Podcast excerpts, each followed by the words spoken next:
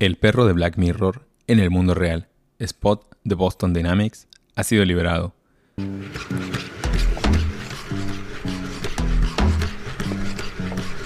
Soy Javier, developer, vivo en la Gran Manzana, trabajo en una startup en Brooklyn y mi medio de transporte en el día a día es una patineta eléctrica de una rueda. Eso es Javi Float. Bienvenidos al episodio 2.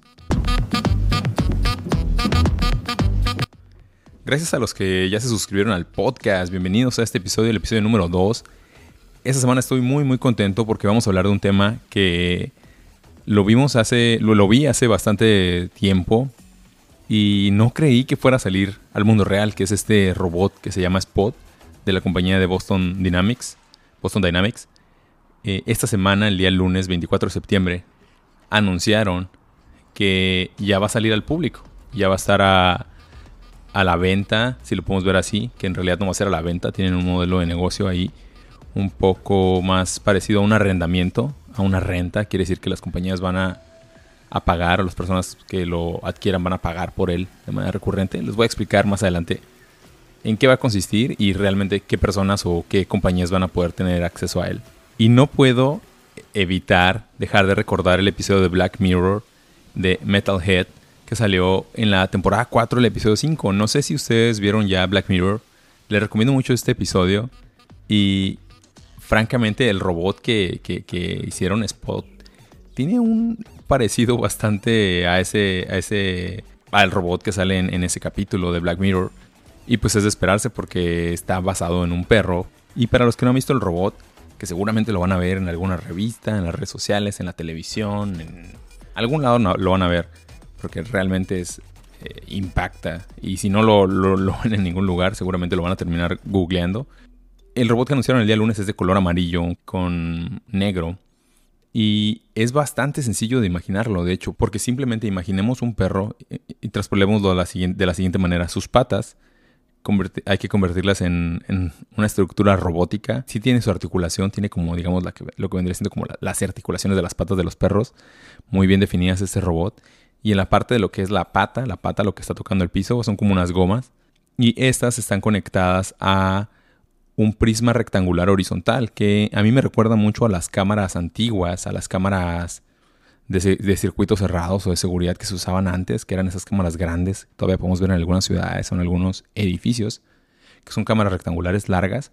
Me recuerda un poco a esa estructura pues ese es el, cuerpo, digamos, eh, están las patas, no tiene cola ni tiene cabeza, simplemente es como ese rectángulo o más o menos medio rectángulo. Tiene cámaras 360 en la parte frontal, en las partes laterales y en, las parte, en la parte trasera y vienen acompañados de sus respectivos sensores para evitar obstáculos y para saber por qué terreno se está moviendo. Creo que ya se pueden dar una idea de, pues, cómo es el robot. Este robot se maneja con un control que parece un control de videojuego, tal cual, con una pantalla, un control como los que no sé si han visto los controles para manejar los drones. Parece un control de PlayStation, un control de Xbox partido a la mitad y en medio tiene una pantalla. El robot por medio de esa pantalla y por medio de ese control se le va indicando cuáles son las direcciones. En este momento no reacciona en tiempo real, o sea, reacciona más como por instrucciones.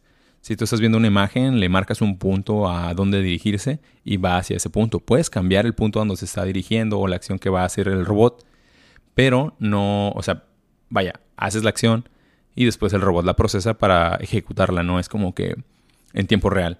La velocidad máxima que alcanza Spot, este perro robot, en esta versión es de 5 kilómetros por hora, lo cual es bastante decente, es lento, lo si lo podemos decir es lento. Su batería dura 90 minutos, por lo tanto, pues, pues, sabemos que el perro se puede desplazar alrededor de no más de 7 kilómetros y medio y pues ya va, va a morir, ¿no? Las baterías son intercambiables y algo que destacan mucho es que navega por terrenos irregulares y a su vez, y a su vez tiene un efecto, ellos le llaman como un efecto, una reacción dinámica, le llaman. Quiere decir que reacciona de acuerdo al terreno en el que esté. Si el terreno es, es arena, el perro se mueve de una manera, el perro robot se mueve de una manera distinta, como si, como si sintiera la arena. al menos a mi humano que lo estoy viendo me da esa sensación. Y es muy extraño, ¿no? Y hablando de esa reacción dinámica que ofrece el robot, también tiene protección contra choques. Es decir, que Si choca con algo, se recompone o reajusta su ruta para seguir su objetivo. Si se cae, el robot se puede poner de pie por sí solo otra vez. Opera en temperaturas desde los menos 20 grados hasta los 45 grados centígrados, lo cual se me hace muy razonable. Digo, es la primera versión, pero no está nada descabellado. O sea, si va a Mexicali el robot, pues ya no va a funcionar, ¿no? Si va a Mexicali en verano, pues ya, ahí no puede funcionar.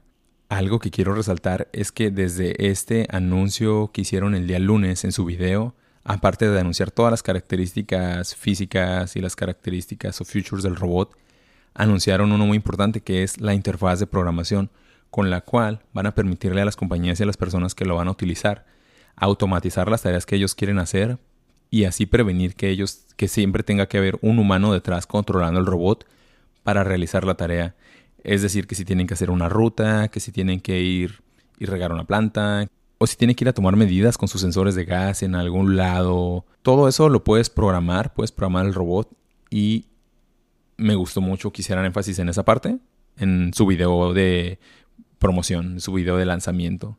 Habrá que ver qué cosas hacen los developers y qué cosas pueden ir públicas o llegan realmente a, los medios para que podamos ver cómo se comporta. Seguramente lo vamos a ver. O, no sé, se me ocurre que tal vez podrían utilizarlo para definir una rutina del robot para que se comporte en una película. De hecho, hay un video de, creo que es de Bruno Mars, donde el perro sale bailando o le pusieron una canción y sale bailando escuchando esa canción. Y pues ese tipo de cosas las programan para que el perro se mueva de acuerdo al ritmo de la música. Entonces, está cool como las oportunidades o las capacidades que te da a ti como developer. El que ya de salida te estén diciendo, aquí está este robot, Aquí está todas sus capacidades y sus features y esa es la interfaz de programación. Bastante, bastante cool. Boston Dynamics ya venía hablando desde junio que quería hacer el lanzamiento de su robot al público, pero no sabíamos a ciencia exacta cuándo iba a ser. El lanzamiento que acaban de hacer es un lanzamiento, pero no es para venta masiva, no es para venta al público abierto como tal, sino que es una oferta hacia ciertas compañías que intenten comprar o hacer un arrendamiento del robot y de acuerdo a los objetivos de las compañías, a, que Boston Dynamics acepte o digamos que le haga sentido el uso que le quieren dar al robot, les va a hacer un leasing o les va a hacer un arrendamiento del robot a esas compañías. De momento se, sabe que están trabajando con ciertos departamentos de policías para hacer usos del robot para temas de seguridad pública pero hacen mucho énfasis en que el robot no va a hacer daño a ningún humano, que sus propósitos son muy específicos de acuerdo a los que se le vayan asignando. Entonces, hasta hoy dicen que sus propósitos van enfocados a construcción, cine, trabajar en conjunto con la policía para misiones especiales. Me viene a la mente las leyes de la robótica, que yo crecí con las leyes de la robótica pensando firmemente que el día que existieran robots, estas leyes automáticamente iban a estar ya programadas en los robots y, y no íbamos a tener nada de qué preocuparnos hasta que llegara ahora sí que el robot malo a tipo Skynet, tipo las películas de ciencia ficción. Pero no, no es así y me sorprende bastante que digan que no te va a hacer daño, pero no haya ninguna legislación ni ninguna ley alrededor, ni ningún nada en la programación que diga, ah, pues el robot es capaz de identificar humanos y no les va a hacer nada. O, o si el robot detecta que un ser humano está en peligro. Creo que seguramente si ustedes, ustedes que me están escuchando también están familiarizados con las tres leyes de la robótica, salieron en un libro de Isaac Asimov por allá de 1942. Desde entonces están las leyes de la robótica y muchos la, la hemos adoptado como que es una ley que ya está ahí por default, que ya está ahí presente y que cualquier robot o dispositivo pues la debería tener. Pero no, no es así. Y pues de nuevo, las leyes van muy, muy por detrás siempre de cualquier lanzamiento tecnológico. Para claro ejemplo, tenemos los drones, que hasta hace pocos años comenzó a legislarse. Hay algunos países en los cuales todavía no hay legislación para, los drones. Y hay algunos países en los que está en zona gris, que medio existe una legislación, pero no aplica 100%. Entonces, yo creo que así va a ser para, para los robots, ¿no? De, para estos robots, para el robot Spot, va a ser algo similar a medida que se vayan masificando, aunque sea para compañías privadas, aunque sea para propósitos específicos en el cine, los van a ir legislando. No sé, tanto en impuestos, tanto en qué pueden hacer, qué no pueden hacer. Y pues esperemos que no pase nada malo, ¿no? Que todo lo que pase sea algo positivo y que sean, eh, ahora sí que sean un impacto positivo para la, para la humanidad. Si no se acuerdan de las leyes de la robótica, la primera de ellas es un robot no hará daño a un ser humano o por inacción permitirá que un humano sufra daño, que es lo que les mencionaba. Si Spot pudiera estar consciente, bueno, no consciente, pudiera estar atento con sus algoritmos de reconocimiento de que un ser humano está sufriendo daño, pues no se podría quedar quieto, ¿no? Tendría que ir e intentar salvar a ese ser humano o prevenir que sufriera algún daño. La número dos, un robot debe cumplir las órdenes dadas por los seres humanos, a excepción de aquellas que entrasen en conflicto con la primera ley. Esa es la segunda ley, creo que es bastante clara. Y la tercera y última es, un robot debe proteger su propia existencia en la medida en que esta protección no entre en conflicto con la primera o con la segunda ley. A mí estas leyes me gustan mucho, no sé ustedes qué les parecen esas leyes, ya seguramente ya las habían escuchado. Creo que esas tres leyes son muy simples y sí deberían de estar de cierta manera en alguna legislación. Y aunque el día de hoy parece muy lejano que un robot pueda llegar a tener tanto poder y ser maligno y causarle daño a los seres humanos, pues la verdad es que al final del día hay personas detrás de los robots y los robots simplemente son una serie de instrucciones programadas para cumplir un objetivo. Entonces, si las personas que están programando detrás son buenas y bien intencionadas, pues no va a haber ningún, ningún problema, ¿no? Pero ¿cómo te aseguras de que esas instrucciones y esos eh, códigos no estén escritos para que el robot actúe, que haga cosas para que vayan a atentar contra la seguridad de un individuo, ¿no? Entonces, estaría padre que existieran ciertos como excepciones dentro del código, ¿no? Que dijeran, ah, Spot ya le hicimos un framework que puedes hacer todo lo que quieras, pero tiene unas excepciones que si un developer le quiere poner instrucciones para que le hagan daño a X persona o Y, no lo puede ejecutar o tenga que, no sé. O sea, como que ya que sean como operaciones de más riesgo, el robot pudiera alertar a, a la policía o alertar al gobierno o alertar a hacer algo, pero que no quedara nada más como que es una herramienta ahí muy, muy libre. Como que eso está medio, medio de miedo y muy de ciencia ficción. La verdad es que si ven los robots está muy cañón y más verlos cómo se mueven, como que sí se transmiten ese feeling de que son algo más que un robot. Ya para cerrar el tema de Spot, habrá que ver su impacto en los siguientes años. Yo espero que se haga un impacto positivo en la humanidad, rescatando, agregando valor en la seguridad de las personas, que lo veamos en el cine, en películas de ciencia ficción. Y habrá que ver, habrá que ver, habrá que estar atentos a, lo que ocurre con Spot y Boston Dynamics. Habrá que ver qué, otros dispositivos sacan. Estoy seguro que vamos a ver cosas muy interesantes en los siguientes años y espero y deseo que sean cosas positivas. Y eso fue todo por el tema de Spot, Boston Dynamics. Y bueno amigos, ya para ir cerrando el episodio de hoy, quisiera aprovechar los últimos minutos para compartirles que por segunda vez me toca ver la ciudad de Nueva York colapsada. Pese a que la ciudad de Nueva York es una ciudad con bastantes personas y que siempre está con esta energía vibrante y que hay muchas personas, eh, pero siempre se está moviendo, está en constante movimiento. Es muy raro que te quedes atrapado en un lugar, salvo que sea por tráfico, pero es muy raro. A mí solamente me ha pasado que me quedo atorado en el tráfico cuando intento ir al aeropuerto o cuando voy al aeropuerto. Pero fuera de eso, la, la, llevas bastante bien. Digo, podrá ser que sí hay muchas personas en la calle y se ven personas en todos lados, pero funciona.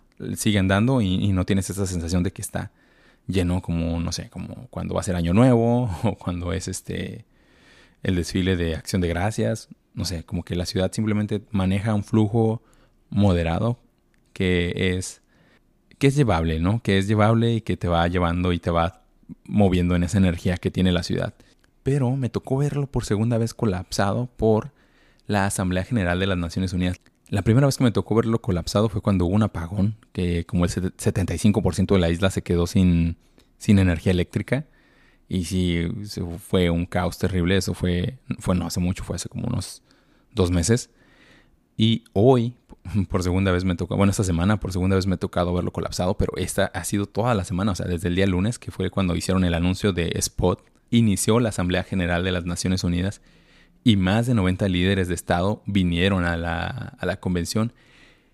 Entonces ha sido una locura porque cerraron la Quinta Avenida, hay policías en todos lados, carros de seguridad en todos lados, policías en todos lados. Si ustedes están avanzando, no sé, por la calle tercera de la 59, que es el, por donde está más o menos el, el puente que viene de Queens a Manhattan, si van por esa calle unas cuadras, hay por lo menos dos policías cada esquina. A veces hay policías en medio de la calle, o sea, en medio como a mitad de cada calle. Hay conos en las calles. No sé, es una locura. Es, es, raro ver la ciudad de esa manera. Y nada, les quería compartir eso que, que ocurrió. Y qué raro. Ahora cuando voy de camino a la oficina me toca ver los helicópteros volando por a mitad de la isla y muchos helicópteros, muchas policías, mucho tráfico. Así que soy muy suertudo de utilizar el One Wheel, que es esta patineta de una sola rueda. Ese es mi dispositivo, ese es mi medio de transporte en el día a día. Una patineta con una rueda y pues soy muy feliz. Eh, nada más tengo que tener más cuidado de los conductores y de los ciclistas porque todo el mundo anda más alterado. Pero fuera de eso, todo muy, muy, muy bien. Así que, pues bueno, les quería compartir eso y por si acaso se escuchaba alguna ambulancia en el podcast, tenía preparado este script. Muchas gracias a todos los que escucharon este podcast. Recuerden suscribirse si no lo han hecho. Recomiéndenle el podcast a algún amigo, a algún familiar que le pueda interesar el tema de la tecnología Nueva York. Muchas gracias a todos los que ya se suscribieron al podcast. Recuerden, si no se han suscrito, háganlo en su plataforma favorita de podcast, Apple Podcasts, Spotify, Google Podcasts, si quieren o tienen alguna pregunta, comentario, sugerencia, me lo pueden enviar por Twitter arroba highfloat o dejarme un comentario con su voz en anchor.fm diagonal javyfloat. Muchas gracias y nos escuchamos en el próximo episodio. Adiós. Este sonido que están escuchando ahora es el sonido que hacen los robots de Boston Dynamics, el robot Spot.